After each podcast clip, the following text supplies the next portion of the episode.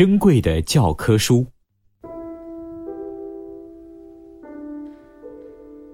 一九四七年春天，我们延安小学转移到一个小山村里，在那炮火连天的战争环境里，我们仍然坚持学习。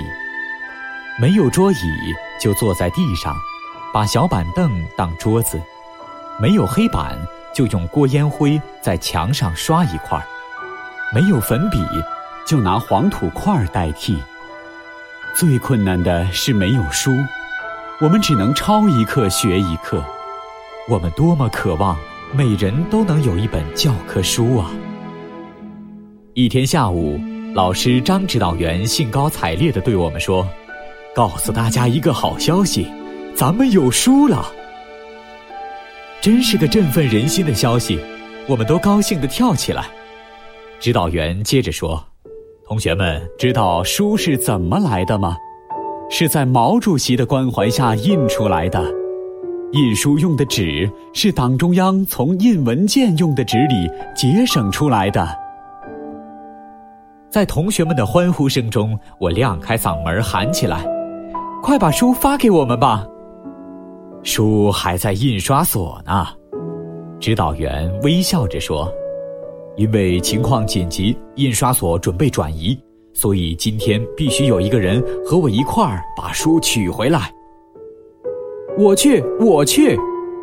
同学们争先恐后的喊，最后决定让我跟指导员去印刷所取书。书领到了，我和指导员每人背上一捆，高兴地跨着大步往回走，恨不得一步赶回村子，把书发给同学们。正在这个时候，三架敌机从东北方向飞来，在村子上空盘旋着，嘶叫着。突然，一架敌机呼啸着向我们这边飞来，一个俯冲投下了一颗炸弹。坏卧倒！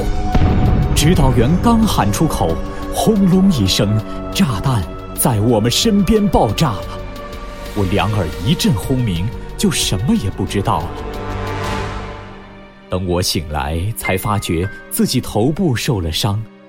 指导员趴在离我不远的地方，一动也不动。那捆书完整无缺的压在他的身子下面，被鲜血染红了。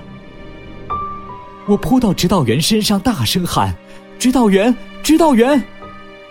喊了好半天，指导员才微微睁开眼睛，嘴里叨念着：“书。”书，我扶他坐起来，激动地说：“指导员，书都在这儿，走，我背你回村。”他轻轻地摇了摇头，两眼望着那捆书，用微弱的声音说：“你们要好学习，将来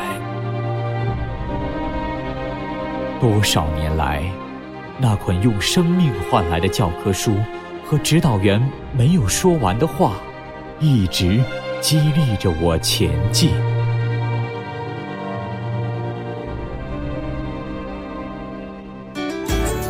更多课文，请关注微信公众号“中国之声”。